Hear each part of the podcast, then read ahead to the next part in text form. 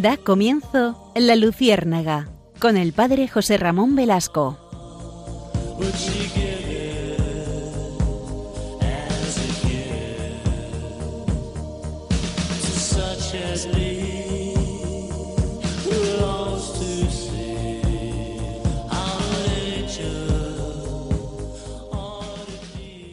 Corría el siglo XV, XVI antes de Cristo y el pueblo judío se disponía a entrar en, Palestina, en Israel. Y, ustedes saben que, el libro de Josué nos cuenta eh, ese momento cuando eh, las tropas que habían salido de, Egipto y eh, capitaneadas primero por Moisés, ustedes saben que Moisés no entra en la tierra prometida. La ve desde el monte Nebo, pero no entra en ella. Es Josué el que guía a las tropas. Pero ocurre un percance, ustedes saben, esto lo cuenta el libro de Josué a partir del capítulo séptimo. ¿Y qué ocurre en ese momento? Pues ocurre que antes de tomar la ciudad de Jericó, había mandado Dios a Josué que ninguno de los israelitas se apropiase nada de lo que en ella había. Acán quebrantó el mandato de Dios y Dios lo castigó y permitió que fuese derrotado el ejército de Israel. Fue Josué a la presencia del Señor y postrado en tierra se quejaba de aquel desamparo. Ha pecado Israel, le contestó el Señor, y ha traspasado mi pacto, ha tomado del anatema y ha robado y mentido, y lo han escondido entre sus muebles. No podrá Israel permanecer firme delante de sus enemigos, y huirá de ellos por haberse contaminado con el anatema. No seré más con vosotros hasta que destruyáis al que es reo de esta maldad. Al día siguiente, después de escuchar estas palabras de llave, Josué hizo presentar a Israel por tribus, familias, casas e individuos, hasta que cayó la suerte sobre Acán, que confesó su pecado diciendo, verdaderamente yo he pecado contra el Señor, Dios de Israel Vi entre los despojos una capa de grana muy nueva y doscientos siclos de plata y una regla de oro de cincuenta siclos. Y llevado de codicia lo tomé y escondí debajo de tierra en medio de mi tienda. Entonces, al escuchar esto, Josué mandó que llevaran al valle de Achor a Acán, con sus hijos e hijas, los objetos robados, sus ganados y todo cuanto tenía. Y allí les apedrearon y prendieron fuego a todas sus cosas, cubriendo después sus cenizas con un enorme montón de piedras que recordase el castigo de Dios. Buenas noches, queridos amigos. Tenemos este nuevo programa de la Lucierna. Les habla, por supuesto, su amigo José Ramón Velasco, como ya, ya, saben, porque son ustedes eh, asiduos de este programa. Hoy, si les parece, vamos a, introducirnos en un tema eh, un tanto especial a nivel de discusión teológica, porque con este tiempo de la pandemia que hemos vivido, que estamos viviendo, de hecho, de hecho en América Latina ahora está en pleno, en pleno desarrollo, ¿no? sobre todo en Brasil, etcétera, etcétera. Y aquí nos ha costado más de 43.000 vidas en, en España. Por eso vamos a, a tratar un tema teológico que a ustedes seguramente les ha, les ha tocado el corazón. Es el tema de si Dios castiga o no. Porque claro, yo he escuchado a, a sacerdotes y a algún teólogo una versión y otra versión. Y entonces, e, en la escritura, el texto que hemos leído es del libro de Josué. En el Antiguo Testamento sí aparece eh, el castigo de Dios, y también en el Nuevo, en el Nuevo también. Por eso vamos a adentrarnos en este tema que es, que es apasionante, sobre todo porque es un tema de frontera y es un tema mm, pues, que nos puede resultar un poquito complicado de entender. De hecho, muchos quedaron perplejos cuando el Papa Benedicto XVI afirmó que el mundo podría ser castigado por su alejamiento de Dios.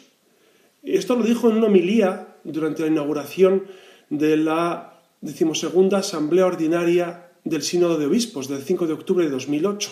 En 2008 dijo esto. El Papa, sin embargo, no decía nada nuevo, pues la noción de que Dios puede castigar es constante en el magisterio de sus, de sus predecesores y en el magisterio de la Iglesia Universal de todos los tiempos. De hecho, el Papa Juan Pablo II, en su audiencia general del 13 de agosto de 2003, nos habla de que efectivamente Dios castiga, tal como lo presenta el libro de Tobías. Porque dice el libro de Tobías, Dios castiga y tiene compasión. Y el Papa, el Papa Juan Pablo II, se hacía eco de esta realidad. Por eso, si les parece, vamos a entrar en este tema que a mí me parece muy relevante y más con estos tiempos que, corren y que, bueno, eh, eh, es curioso que, en España, eh, por lo menos la publicidad por parte del gobierno es de estas saldremos más fuertes, es la publicidad que han hecho esta semana.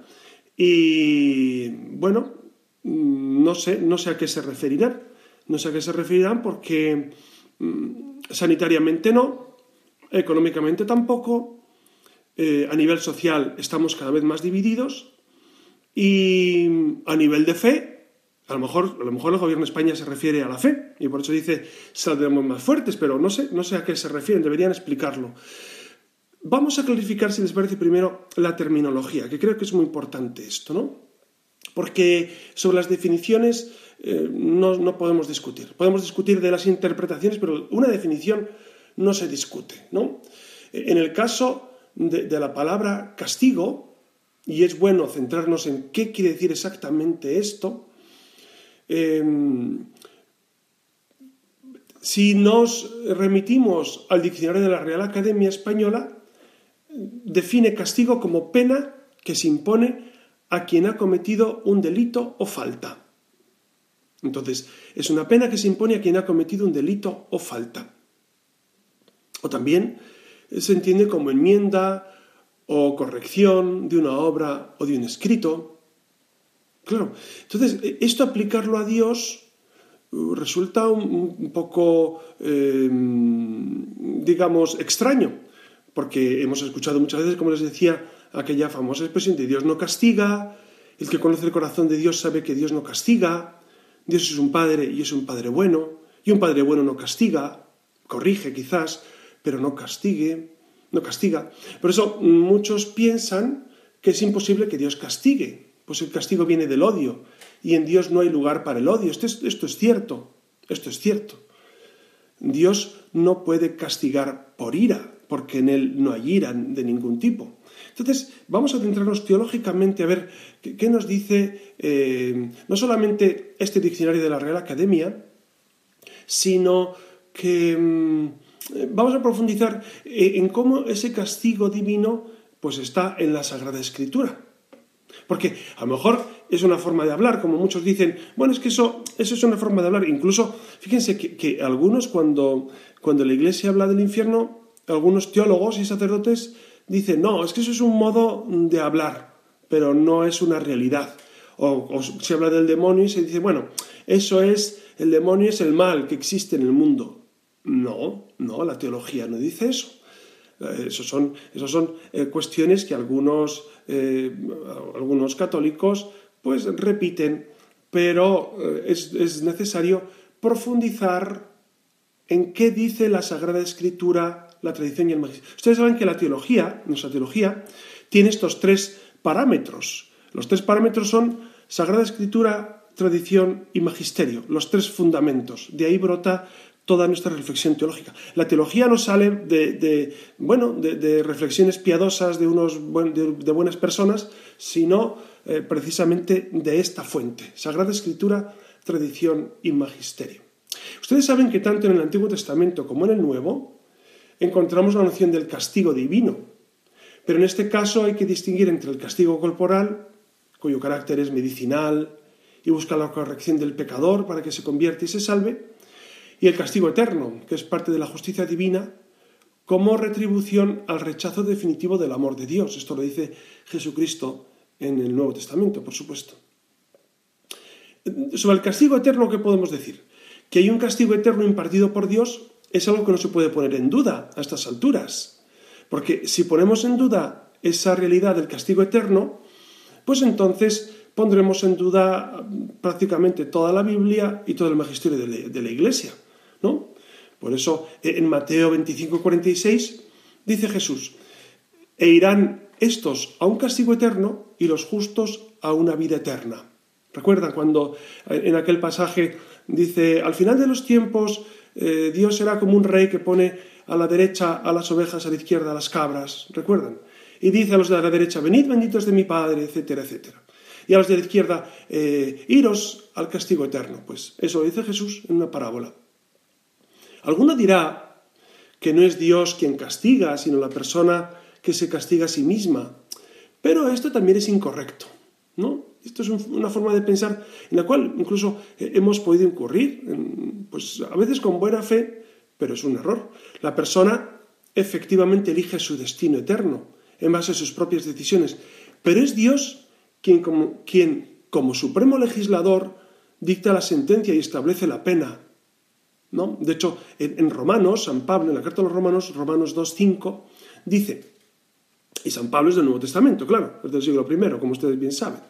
Por la dureza y la impenitencia de tu corazón, vas atesorando contra ti cólera para el día de la cólera y de la revelación del justo juicio de Dios, el cual dará a cada cual según sus obras. A los que por la perseverancia en el bien busquen la gloria, Dios les dará la gloria, y a los que busquen el mal, Dios los condenará eternamente, ¿no? Será el día de la cólera y la indignación. Estoy de San Pablo en Romanos 2. Y continúa San Pablo diciendo, porque es necesario que todos nosotros seamos puestos al descubierto ante el tribunal de Cristo, para que cada uno reciba conforme a lo que hizo durante su vida mortal, el bien o el mal.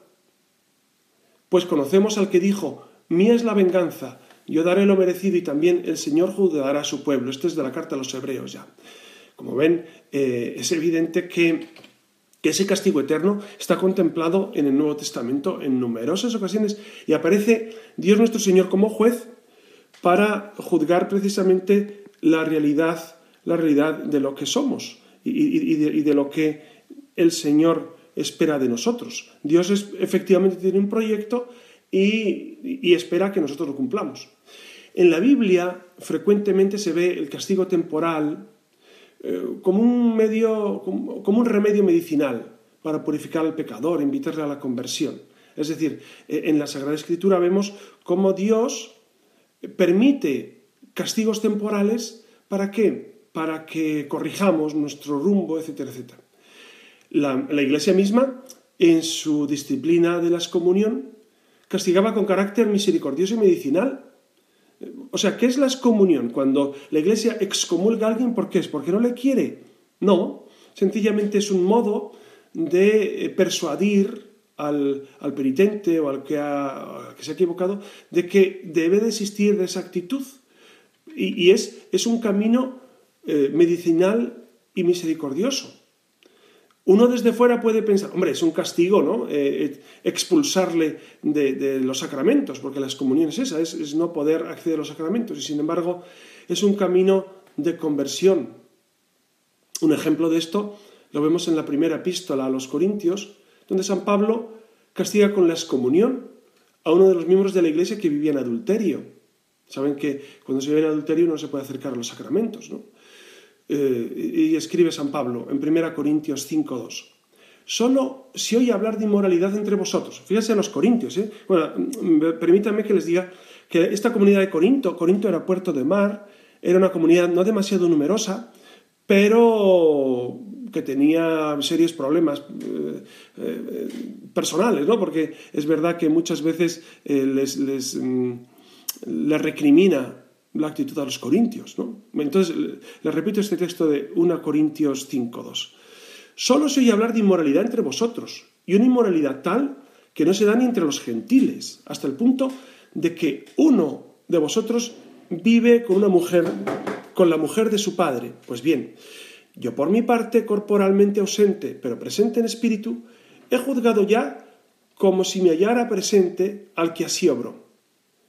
Y, dice San Pablo, que en nombre del Señor Jesús, reunidos vosotros y mi espíritu, con el poder de Jesús Señor nuestro, se ha entregado ese individuo a Satanás para destrucción de la carne, a fin de que el espíritu se salve en el día del Señor. Es decir, que, sea separado de la comunidad para que reflexione, para que medite sobre su actitud y para que cambie, y para que cambie. Entonces, fíjense cómo, San Pablo en todos estos, en todos estos, eh, estos modos, eh, pues de alguna manera lo que invita es a la penitencia, a la conversión, ¿no?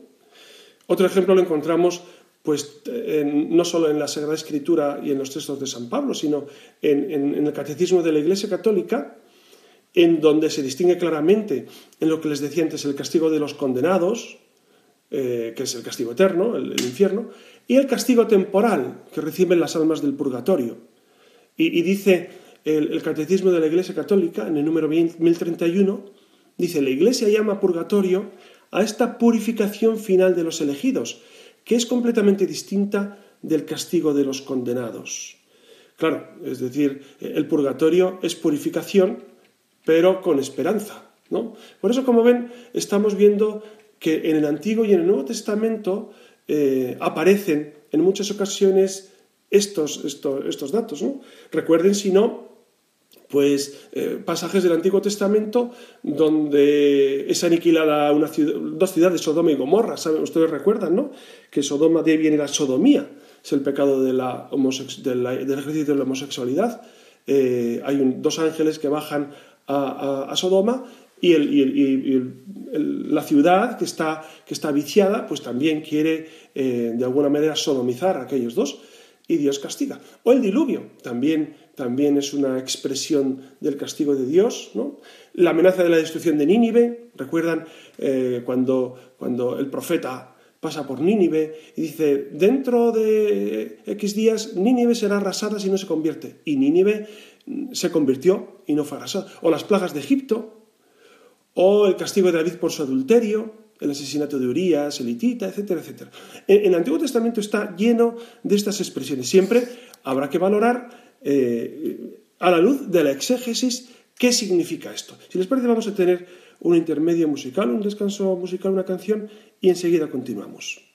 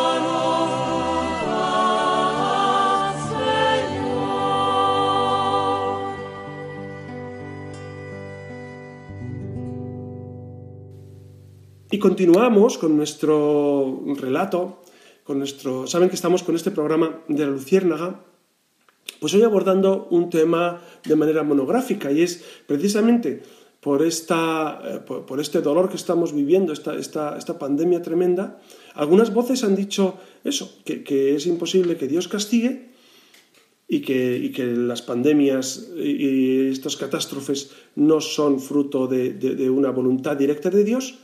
Otros dicen que simplemente Dios lo permite como una actividad más. Miren, em, eh, el otro día me preguntaron a mí sobre qué pensaba yo sobre esto. Yo dije, bueno, saber lo que Dios piensa de las cosas es harto complicado. Es harto complicado, ¿no? Saber por qué ocurren las cosas, eh, miren, eh, eso no, lo podemos saber nosotros. Habrá que preguntárselo directamente a Dios, pero como de momento no podemos, pues nosotros nos agarramos a lo que la Escritura dice, la tradición y el magisterio, ¿no? En el Nuevo Testamento, les decía antes, del intermedio que, en el Antiguo Testamento aparecen en varias ocasiones pues esos castigos directos de Dios en Sodoma, en Gomorra, eh, el diluvio, las plagas, etc. ¿no? En el Nuevo Testamento también ocurre esto, porque San Pablo, por ejemplo, habla de cómo aquellos que recibían indignamente la Eucaristía eran castigados con enfermedades, incluso con la muerte, lo dice. En 1 Corintios 11, 29 dice San Pablo, pues quien come y bebe sin discernir el cuerpo, come y bebe su propio castigo. Por eso hay entre vosotros muchos enfermos y muchos débiles y mueren no pocos. Esto dice San Pablo, ¿eh? No lo dice eh, el Antiguo Testamento. Pues claro, el argumento de algunos es, no, hombre, es que en el Antiguo Testamento pues eran un poco exagerados, ¿no? Y, exageraban con el castigo divino. No, no, pero San Pablo, San Pablo vuelve a incidir en esto, ¿no? Se menciona también, eh, por parte de, eh, los Hechos de los Apóstoles, el castigo de Herodes por no haber reconocido la gloria de Dios, quedando enfermo hasta morir. Ustedes saben que Herodes murió de una muerte horrible, ¿no? Dice, dice el libro de los Hechos. El día convenido, Herodes, vestido con las vestiduras reales y sentado en su estrado, los arengaba, mientras el pueblo aclamaba, voz de Dios, no de hombre. De improviso lo hirió el ángel del Señor por no haber reconocido la gloria de Dios y murió comido por los gusanos. Esto lo dice el libro de los Hechos 12, 21. También está el castigo de Ananías y Safira, ¿Recuerdan? Ese, ese, pasaje es muy interesante, incluso eh, casi naif, ¿no? Porque habían vendido un, campo y, no querían, y no querían dar el dinero del campo, no querían pagar Hacienda. Y entonces, pues ocurre un, relato que es, eh, si no fuera tan trágico, porque incluye muerte, sería hasta, hasta simpático y gracioso, ¿no? Dice dice, al oír Ananías estas palabras, porque, porque San Pedro le dice, eh, has mentido a Dios, no has mentido a los hombres, has mentido a Dios. Dice, al oír Ananías estas palabras cayó y murió. Y un gran temor se apoderó de cuantos lo oyeron. Se levantaron los jóvenes, lo amortajaron y le llevaron a enterrar. Unas tres horas más tarde entró su mujer, que ignoraba lo que había pasado. Y Pedro le pregunta a la mujer, a Safira, dime, ¿habéis vendido en tanto el campo, en este dinero? Ella respondió, sí, en eso. Y Pedro le replicó, ¿cómo os habéis puesto de acuerdo para poner a prueba al Espíritu del Señor? Mira, aquí a la puerta están los pies de los que han enterrado a tu marido. Ellos te llevarán a ti. Al instante, Safira cayó a sus pies y murió. Entrando los jóvenes, la hallaron muerta y la llevaron a enterrar junto a su marido. ¿Qué, les parece esto? Algunos dirán, eh, yo no conocía ese texto. Eh, pues esto, este texto está en el libro de los Hechos 5 del 1 al 10. Y claro, yo, yo eh, cuando leo estos, estos textos digo, anda, pues estos se ponían muy serios, ¿no? Tanto San Pedro como San Pablo. Entonces, en el Nuevo Testamento es, es absolutamente disparatado negar que Dios castiga, que implica eh, negar los propios mandamientos divinos. Pues en ellos Dios menciona la clara posibilidad de castigar a quien desobedece los mandamientos, ¿no? Recuerdan que en el Éxodo dice, no pronunciarás en vano el nombre del Señor tu Dios, porque Él no dejará sin castigo al que lo pronuncie en vano. Por eso, insisto que, que debe quedar claro que el castigo temporal no excluye, sino que comprende la corrección, tal como queda claro en la Escritura. Dice el, libro de los Salmos, eh, en, el Salmo 39, versículo 12, dice, castigando la culpa, educas al hombre. Fíjese, castigando la culpa, educas al hombre. Y roes como polilla sus tesoros. El hombre no es más que un soplo. ¿Ves? Y en Eclesiástico dice, así como usa de misericordia, así también castiga. Él juzga al hombre según sus obras. Bueno, yo tengo que decir aquí un texto que leí de Santa Teresa de Jesús hace, bastantes años, que, me ayudó a entender eh, este, tema. Porque dice Santa Teresa de Jesús, Dios efectivamente puede castigar, pero Él prefiere atraer a las almas con grandes, con grandes dones, con grandes gracias. Es verdad, es verdad, que, Dios trata de acercarnos a Él a través de su misericordia, a través de sus dones, a través de, pues de, grandes gracias que nos otorga. Pero, ¿y si el Hijo se empecina, se empeña en no querer acercarse a la luz? Pues efectivamente, Dios en ocasiones puede, puede. ¿Cuándo lo hace? Repito, este tema es muy importante. No sabemos cuándo y, por qué hace Dios las cosas. Entonces, la posibilidad del castigo está, ¿no? Porque dice, el libro de los Proverbios, el castigo y la reprensión acarrean sabiduría, pero el muchacho abandonado a sus antojos es la confusión de su madre. Fíjense ¿eh? lo que dicen los Proverbios. El muchacho abandonado a sus antojos es la confusión de su madre. Por supuesto que cuando nosotros nos desviamos del camino, pues Dios de alguna manera sufre, sufre con ese hijo que no acaba de de, regresar a la voluntad de su Padre, ¿no? Y, otra vez insistimos en San Pablo. Si bien cuando lo somos, el Señor nos castiga como a hijos. Fíjese, el Señor nos castiga como a hijos, con el fin de que no seamos condenados junto con este mundo. Entonces, Dios puede permitir un castigo para que nos convirtamos. Es el castigo del Padre. Ustedes que son padres, muchos de ustedes, castigan a sus hijos de vez en cuando, ¿no? Les quitan pues su móvil, o les quitan de salir, o les quitan, yo qué sé, les quitan eh, la paga semanal, y uno dice, hombre, ¿es un castigo? Sí.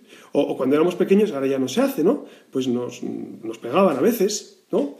Eh, ahora mandan al ricón de pensar, y no sé si, los niños saldrán más pensadores que antes, pero van al ricón de pensar. Es verdad que los padres, por amor, castigar a los hijos. ¿Por qué? Porque quieren su conversión. Pues del mismo modo, del mismo modo Dios eh, quiere eh, en ocasiones el castigo porque espera nuestra conversión, nuestra conversión. ¿no? Fíjense que con este tema de la pandemia que tanto nos, nos trae y nos lleva y tantos requiebros suscita, pongámonos en la perspectiva de Dios por un minuto, a la luz de lo que les estoy contando de la Sagrada Escritura, de la tradición y del Magisterio. Pongámonos en los ojos de Dios. Aunque no sepamos cómo piensa, sí podemos intuir, intuir que el dolor de Dios nuestro Señor ante el mal del mundo, ante el mal físico, pero ¿y qué me dicen del resto de las pandemias? Del hambre del mundo, por ejemplo, ¿no? Cada mes mueren 750.000 personas de hambre en el mundo. Cada mes que juntan unos 10 millones, 11 millones al año de personas que mueren de hambre en el mundo. ¿O qué me dicen ustedes de la pandemia del aborto? En España, cada año, cada año mueren 100.000 niños, 100.000 cada año. Es algo que se sepa y que, haya registros, ¿no? Y eso solo en España. ¿Qué me dicen de esa pandemia? ¿Cómo siente Dios esas pandemias? Porque claro, nosotros eh, de alguna manera nos sensibilizamos con lo que eh, vemos cerca y, próximo, ¿no? Y es verdad que, este virus y este, y este malestar general que estamos viviendo, pues lo tenemos muy cerca. No solamente los sacerdotes, sino todos, todos, porque todos vemos a gente amiga o, por lo menos conocidos que han muerto, o que están sufriendo, o que tienen secuelas por el virus tremendas, o que están sufriendo pues el, paro, el hambre, ya les, el otro día les dije que las colas de, en, en, Caritas han aumentado exponencialmente. ¿Por qué? Porque la gente necesita comer. Gente que jamás había acudido a una, a una cola de Caritas y vienen con vergüenza. O sea, no es que vengan porque, porque se ahorran dinero, no, no. Muchos les cuesta hacer la cola, pero vienen porque es el pan de sus hijos y tienen que dar de comer a sus hijos. O sea que eh, todo este dolor eh, es necesario verlo desde los ojos de Dios, ¿no? Y, ver más allá de, una pandemia circunstancial, sino ver cuánto dolor del mundo y cuánto eh, dolor permite Dios en nuestras vidas y, buscarle el sentido, ¿no? Ustedes saben que la iglesia primitiva, y aquí entraríamos en lo que la tradición dice sobre el tema del castigo, la, iglesia primitiva interpretó de igual manera el castigo eterno como la retribución por las acciones pecaminosas o contrarias de parte de la justicia divina y del castigo temporal como una corrección medicinal para invitar al pecador a la conversión. O sea, Dios no está para meternos miedo. O sea, no es el estilo de Dios, meternos miedo. Y Jesucristo, ustedes, fíjense, la parábola, por ejemplo, del rico Pulón y el pobre Lázaro, que la leemos en, eh, un domingo al año en la Eucaristía, y claro, luego al explicarla, ¿qué, dices? ¿Que eso es un cuentito? Y que eso es una, bueno, que Jesús ahí se le fue la cabeza un poco, porque, claro, ¿cómo va a ser posible que, el rico Pulón se vaya al infierno? Pero vamos a ver, si Jesús no está para meternos miedo, si Jesús precisamente es quien dice, soy yo, no temáis, no nos mete miedo con el infierno, nos avisa, y, como una buena madre, como un buen padre, como, Cristo nuestro Señor que es, eh, precisamente quiere eh, ahorrarnos el castigo eterno. Por eso nos habla de esa posibilidad, ¿no? Por ejemplo, Clemente Romano, en el año 107, que es, que es, que es un padre de la Iglesia, dice, aceptemos la corrección y disciplina, por la cual nadie debe sentirse desazonado. La admonición que nos hacemos los unos a los otros es buena y altamente útil. Por eso así dice en la palabra de Dios, me castigó ciertamente el Señor, mas no me libró a la muerte, porque el Señor al que ama reprende y azota a todo hijo a quien recibe. Porque el justo se dice, me castigará en misericordia y me reprenderá, pero no sea ungida mi cabeza por la misericordia de los pecadores. Y también dice, bienaventurado es el hombre a quien Dios corrige y no menosprecia la corrección del Todopoderoso. Es efectivo que, Dios nos corrige. Si, si nosotros lo hacemos, ¿cómo no nos lo va a hacer Dios? Por supuesto que, esa corrección está continuamente en el corazón misericordiosísimo del Señor, ¿no? Por eso eh, vamos a meditar en, esta misericordia de Dios que tanto nos quiere, que, nos lleva a, esa corrección y a ese, lo dice también en el Nuevo Testamento, dice, eh, mi padre es un viñador y tiene su viña y entonces de vez en cuando tiene que podarla para que dé más fruto. Pues esa sería la corrección, una poda que el Señor nos hace. Pues si quieren, vamos a tener una canción sobre este tema de la misericordia y continuamos con estas reflexiones.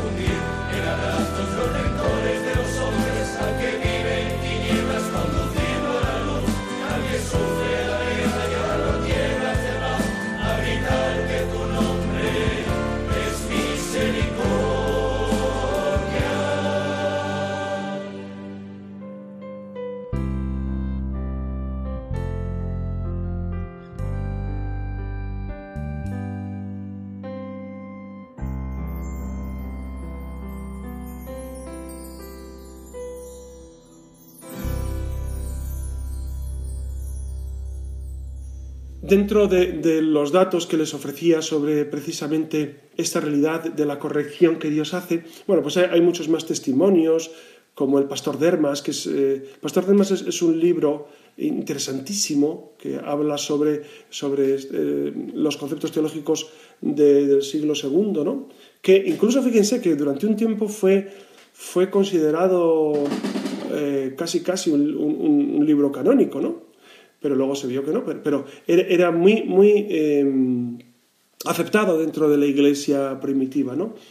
Em, y dice este libro, dice, pero Hermas, no guardes ya rencor contra tus hijos, ni permitas que tu hermana haga lo que quiera, para que puedan ser purificados de sus pecados anteriores, porque ellos serán castigados con castigo justo, a menos que les guardes rencor tú mismo.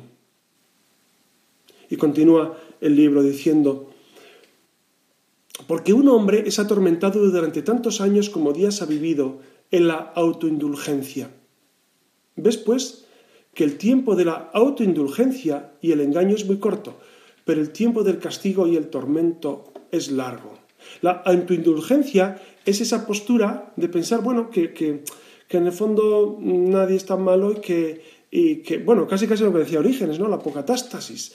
Y que al final, pues todos nos vamos al cielo y ya está. Claro, esta idea de que todos nos vamos al cielo es absolutamente ridícula, porque va contra, eh, contra la libertad de Dios, que es infinita, y la libertad nuestra, que es limitada, pero que es. Es decir, nosotros tenemos una libertad para amor, para, para el amor, Imagínense que al final Dios dice, no, bueno, en realidad la libertad que os di pues era un cuento, no, todos os venís conmigo y ya está. No, y si yo no quiero, y si hay gente que no quiere ir con Dios, ¿qué, hace?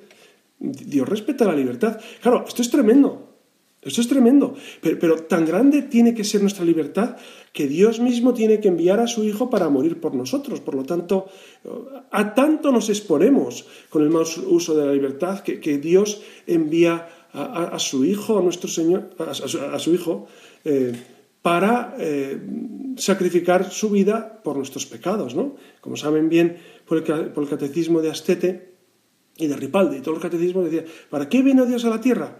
¿Para qué envió a Jesucristo, a su Hijo, nuestro Señor? Pues lo envió para dos cosas, para morir por nuestros pecados y darnos ejemplo de vida. Por, eso eh, es necesario precisamente vivir esa vida que Dios nos propone. ¿Y qué, conclusiones podemos hacer? Ya, ya vamos concluyendo, porque fíjense, hemos pasado por el Antiguo Testamento, el Nuevo Testamento con San Pablo, hemos recorrido también algunos textos de los Santos Padres y, de libros de los primeros siglos. ¿Qué conclusiones podemos sacar a raíz de esto? Pues eh, yo creo que la noción de que Dios no castiga está fundada en unos casos o en una mala comprensión del significado de la palabra. Castigo, porque nosotros a veces identificamos castigo con ira, y efectivamente no, así no. No, no, no, no, no. Una noción superficial o, deficiente del amor de Dios. Como explica Santo Tomás, Dios es amor y quiere que todos se salven. Eh, esto eh, parafrasea, por supuesto, a San Pablo. Pero también es justo y como tal también desea castigar al que peca. Ambas cosas no se excluyen. Dios quiere con voluntad antecedente salvar a todo hombre con voluntad consecuente y por justicia quiere castigar a algunos. Esto se, lo repito, porque esto es la suma teológica de Santo Tomás. Santo Tomás saben que es la cima de la filosofía de la teología. Dice, Dios quiere con voluntad antecedente salvar a todo hombre, es decir, antes de que peque, y con voluntad consecuente, una vez que hemos pecado, y por justicia, quiere castigar a algunos. Suma teológica, libro primero, cuestión 19. es evidente que Dios puede castigar para corregirnos, no por odio, sino precisamente por amor, como lo hacemos con nuestros hijos y como ejemplifica San Agustín. San Agustín dice, ni es otra la forma como castigamos a nuestros hijos, es decir, airados e indignados, pero no los castigaríamos si no los amáramos. Claro, precisamente el castigo brota del amor y, y, es Jesucristo quien nos advierte a cada uno de nosotros. Aquel siervo que conociendo la voluntad de su Señor no ha preparado nada ni ha obrado conforme a su voluntad, recibirá muchos azotes. ¿Ven? O sea, es que es tremendo. Recibirá muchos azotes. Como, o sea, Jesús nos quiere meter miedo, nos quiere asustar, como, como diciendo, eh, tened cuidado que os voy a dar muy duro. No, no, no. Es, es que quiere nuestra salvación, quiere que seamos felices en esta vida y quiere que seamos felices en la vida eterna, ¿no? A, todo esto que digo, algunos podrían pensar, pero en todas las enfermedades, los desastres naturales, ¿Todos los accidentes son castigos de Dios? No, no, ya lo hemos dicho, pero lo repito, lo repito. Que Dios castigue es una cosa y otra muy distinta, asumir que todas las enfermedades, los desastres naturales o los accidentes sean castigo de Dios. Una cosa no implica necesariamente la otra. Le repito, ¿quién sabe lo que Dios piensa? Ah, bueno, entramos ahí en una dinámica eh, un poquito extraña, que es vamos a, revolver la teología y, la psicología para saber qué piensa Dios de esta realidad. Miren, ya cuando vayamos al cielo, que por misericordia de Dios, no conforme a nuestros méritos, pues le pedimos al Señor ir con Él al final de nuestra vida, pues sabremos muchas cosas de, de, qué es lo que nos ha ocurrido aquí. No podemos decir, es que entonces esta pandemia es un castigo de Dios. No sabemos, no sabemos. Entonces la postura, la postura es, no es decir ni sí ni no. Claro, algunos dirán, ah, pero entonces eh, eh, eh, no sabemos de muchas cosas. Efectivamente, amigos, de muchas cosas no sabemos y, es mejor callar de lo que... hay un libro fascinante que es Silencio sobre lo esencial. Silencio sobre lo esencial. Creo que es de Maguitén. Lo leí hace tiempo y ya no leí varias cosas de él. Silencio sobre lo esencial. Pues, pues sí, a veces sobre lo que Dios piensa sobre la realidad tenemos que guardar silencio.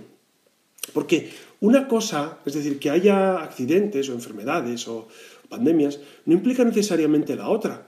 Aunque Dios puede recurrir a alguno de estos acontecimientos para castigar en determinada circunstancia si su voluntad así lo determina.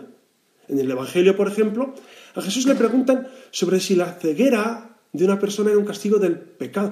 ¿Recuerdan ese pasaje que es precioso? Es, el, es el texto de San Juan 9 todo el capítulo sobre el ciego de nacimiento. Y entonces le preguntan, oye, ¿y, este eh, por qué nació ciego? Porque claro, le cura al, ciego.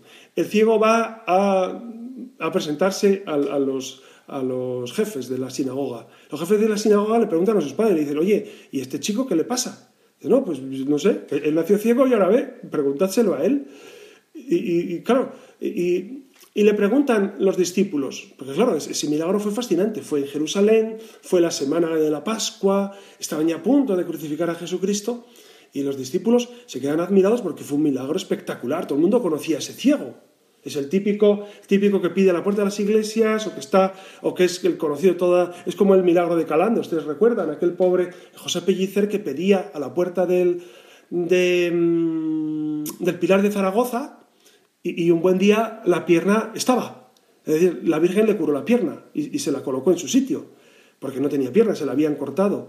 Entonces, eh, claro, todo el mundo lo vio. Pues oh, algo así ocurrió con este milagro. Entonces le preguntan a los discípulos, Rabí, Rabí, ¿quién pecó, él o sus padres, para que naciera ciego?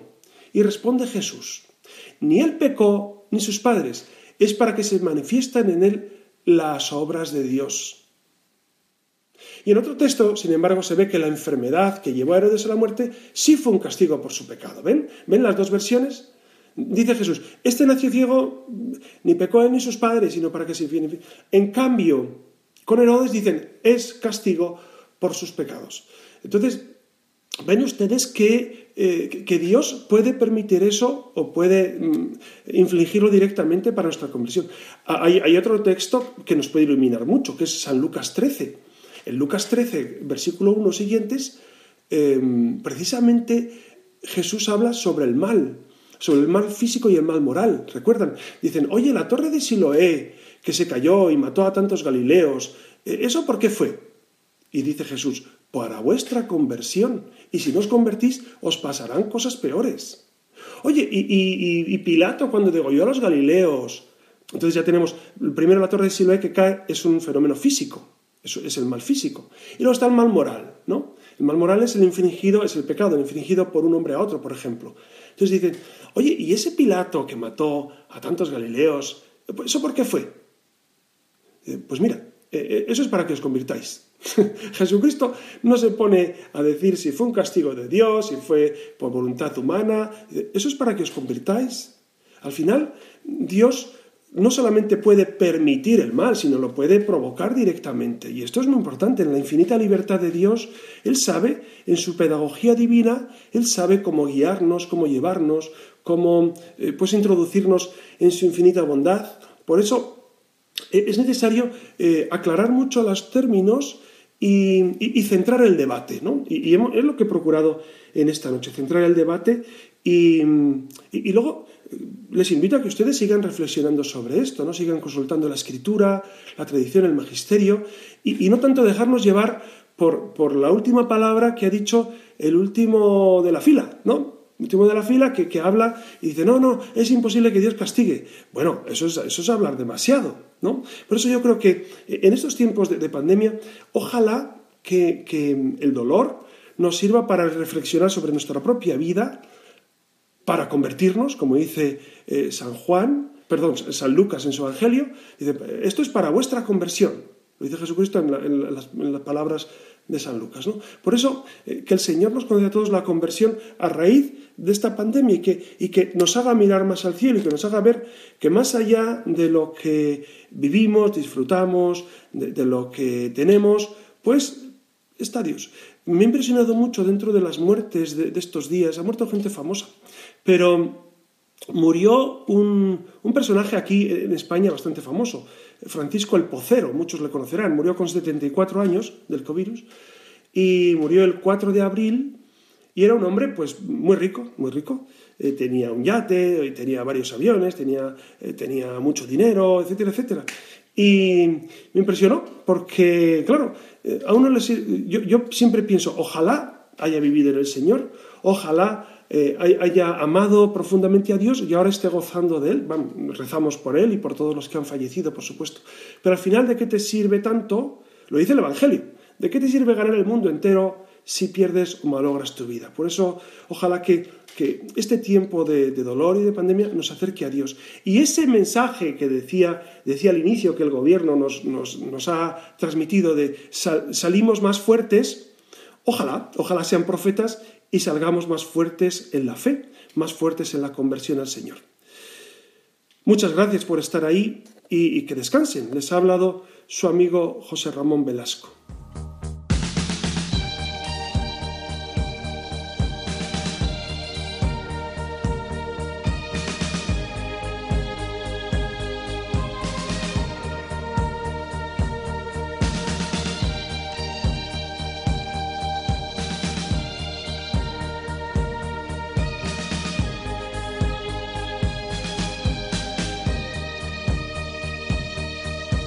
Han escuchado en Radio María La Luciérnaga con el padre José Ramón Velasco.